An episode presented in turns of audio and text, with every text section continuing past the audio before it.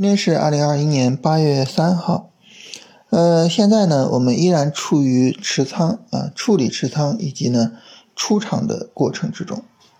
呃，在这个过程中啊，我们主要是看个股去处理我们的持仓啊，大盘走势呢，这个时候只是作为一个参考啊，所以呢，我们聊行情呢就没有太多可聊的了啊，就看行情的话呢，就是说大盘呢，它现在是一个三十分钟调整。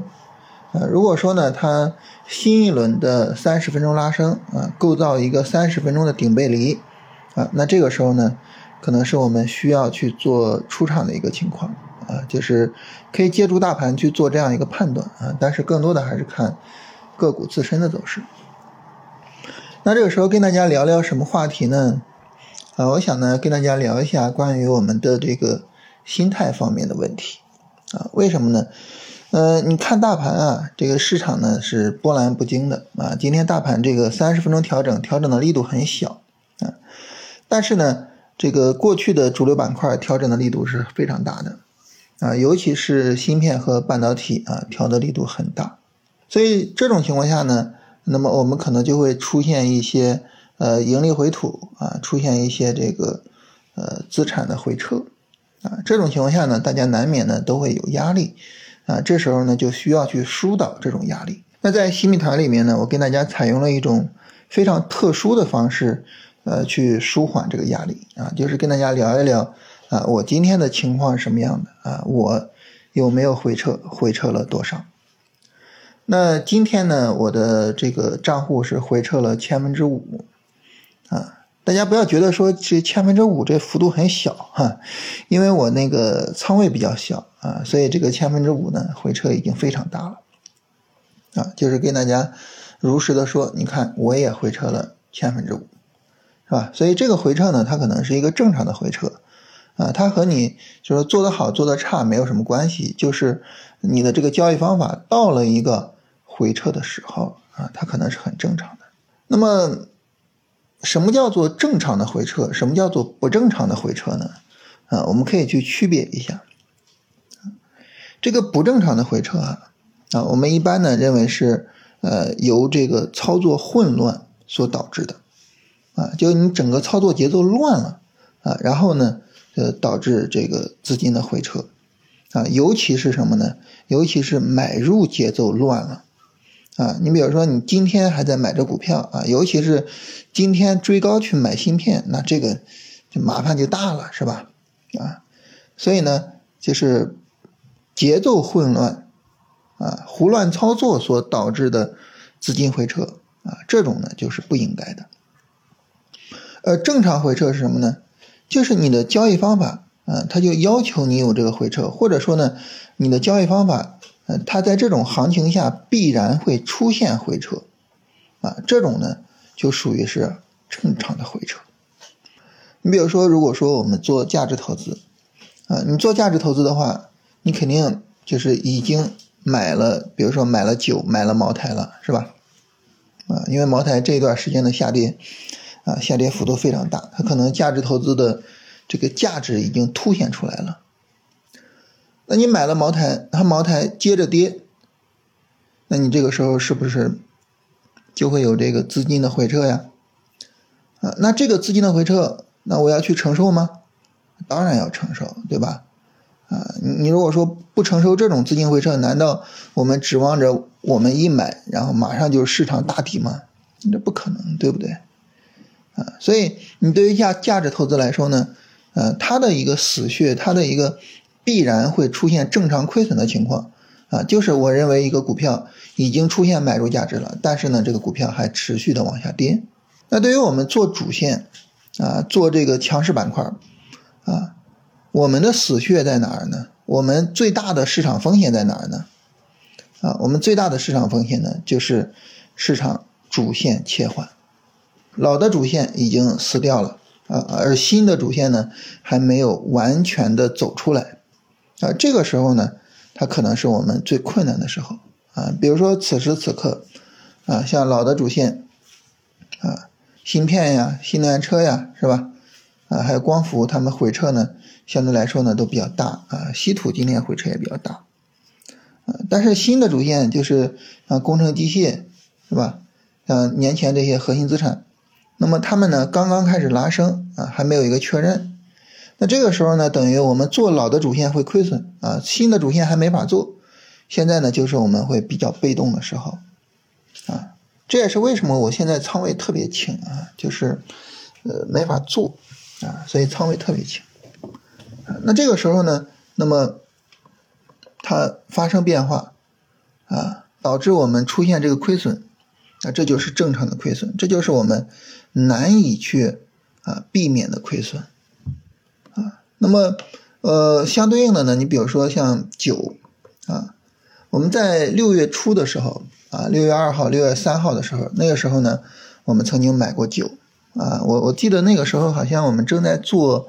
五天训练营，啊，在五天训练营里面，我们讨论说买什么板块的股票的时候，当时就说，哎，买酒这个板块。买了之后呢，那么六月三号啊，六月四号、六月五号、呃，六月七号，这个酒呢都是有一个明显的上涨的。哎，正当我们高兴的时候，六月八号一个大跌，啊，就这个主线呢，一个大阴线结束了。那你很自然的，你就会出现什么？就会出现资金的回撤呀，对吧？那三天拉升走的好好的，那你即便是止盈，你也不可能全部都止盈啊，你也只能止一半或者是止一部分，是吧？啊，那这个时候你必然会出现盈利回吐啊，也就是会出现资金的回撤。所以那酒在高位出现这种啊主线结束的情况会这样，那芯片也一样，新能源车也一样，谁都一样。那。这种情况下，大家可能就会想说：“那既然如此，那能不能说一个板块拉的多了，这个板块我就不做了呢？”哎，理论上来说，没有问题啊。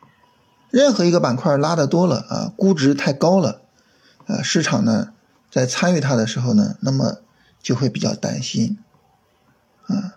市场参与的时候比较担心，没有资金进来，那这个主线呢就可能会结束。对吧？所以拉的高了啊，这个时候我们就不做了，没问题。但是怎么叫拉的高呢？百分之十高不高？百分之二十高不高？百分之三十呢？百分之四十呢？就到底多少叫拉的高呢？九那一波行情啊，从三月十号到六月七号涨了将近百分之五十啊，对吧？那我们如果说去看芯片的话啊。芯片这一波行情呢，从呃一千三百一十五点涨到将近两千点，那这种幅度，难道你说涨百分之二十、涨百分之三十，我就不做了吗？啊，不可能，对不对？啊，所以呢，就是拉高了之后，我就不做它了。这个理论上是没什么问题的，是吧？我们说盛极必反，但是关键就在于你没办法去定义这个“极”这个字。当你没办法定义“急”这个字的时候，呃，你会发现呢，拉高了不做，它会给你带来另外一个非常大的问题。什么问题呢？因为这个主线板块它往往是越涨越加速，所以它往往呢，越到后面涨得越多，涨得越厉害，涨得越快。换句话说啊，赚钱效应呢，往往越强。啊，所以如果说呢，你早早的就不做了，可能最优质的行情。你就错过去了，啊，你永远在那种比较普通、比较一般的行情里面去折腾，所以那肯定也是不合适的，对吧？啊，就是它不仅仅说资金回撤是风险，踏空也是风险呀。踏空这么好的行情，那这也是风险呀，对吧？啊，所以呢，就是我们在做这个操作的时候呢，呃，一般来说还是持续的啊，去做到市场告诉我们。啊，整个主线结束了，啊，那市场告诉我们的方式就是，呃，像酒当时的大跌，啊，像现在芯片这样的大跌，啊，我们会一直坚持做到这样的时候，所以呢，那这个时候你去说你去承受这种盈利回吐也好，啊，去承受这个资金回撤也好，啊，这就很正常，而且呢，啊，它也是我们必然要去承受的。那既然说这种资金回撤，啊。这种风险是我们做主流板块的思维必然要承受的风险，那这个时候呢，那就没得说了。就是对于这个风险呢，我们理解它，我们接受它就可以了。今天跟朋友聊天啊，这个朋友说，呃，对于我们来说很重要的就是我们要认识自己，然后呢，不断的去提升自己。啊，但是我说呢，我说我们其实还有一件事情更重要，但是我们往往容易忽视它，以至于做不好它，是什么呢？就是我们认识我自己，然后我接受我自己。我们总是想着怎么提升、怎么优化、怎么做得更好，但是我们很少时候去想，就是我要去接受我自己，接受那个不完美的自己。我们很少时候这么去想，我觉得这。不得不说是一个遗憾。很多时候，我看到很多朋友在股市里面搞得特别累啊。我觉得有一个很大的原因，就是总是希望我要去提升，我要去做得更好，我要把操作做得很完美，我要每一波行情都抓到，我要在任何时候都赚钱，我不能够有回撤。然后我我做了一个非常粗俗的比喻啊，我说做股票不允许有回撤。就好比吃饭不允许拉屎一样，这个是不可能的，啊，就是我我们资金总是有回撤有增长，有回撤有增长，然后总体上增长。我们吃了饭呢，那么总是啊有营养的吸收，有这个废物的排泄，总是总是这样的，对吧？你不可能只要一个方面，不要另外一个方面，啊，所以呢，我觉得就是对于这种。正常的资金回撤，接受它就可以了，啊，这也是我跟这个大家在聊天的时候去跟大家说，你看我，呃，资金回撤了多少的一个原因。我想告诉大家的就是，啊，就是我也会出现这种资金回撤，然后呢，我会接受这种资金回撤。那我希望大家呢能够去理解自己现在为什么出现了资金回撤，并且呢，希望大家能够去接受它。当然，我们现在还不知道我们手里的持仓最终会有怎样的表现，啊，这一波行情我一共买了十二只股票啊，目前呢是有两只股票被止损，啊，三只股票设了平保，啊，所以呢，我现在等于呃持仓十只股票，然后有七只是保持着设止损的状态，三只保持着设平保的状态，最终啊这十只股票怎么样，我我还不知道。啊，最终呢，这十二只股票整体是盈利还是亏损，啊，我也不知道，但是呢，呃，我能够非常明确的就是，我会坚定的按照我们的这个操作框架，按照我们的操作原则去处理我们这些持仓。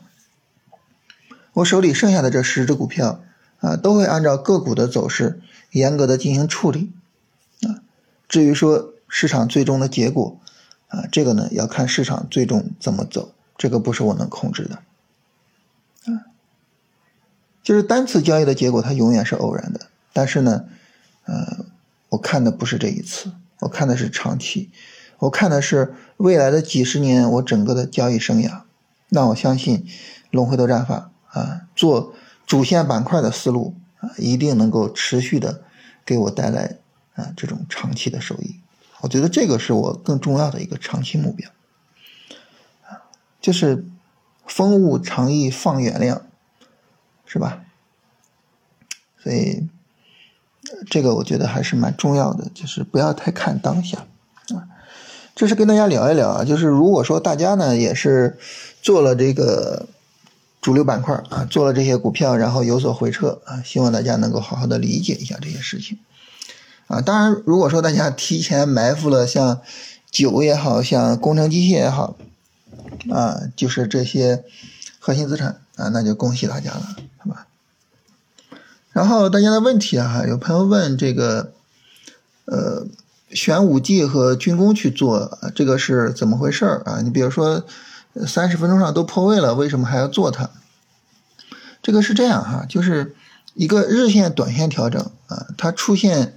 三十分钟的破位，这个是很正常的，啊，日线、短线的调整过程，它实际上就是一个三十分钟的下跌 N 的过程，呃，三十分钟的下跌 N，那么出现三十分钟的破位，这是呃非常非常正常的。啊，这个它不是问题啊，它反倒是一个很正常的情况。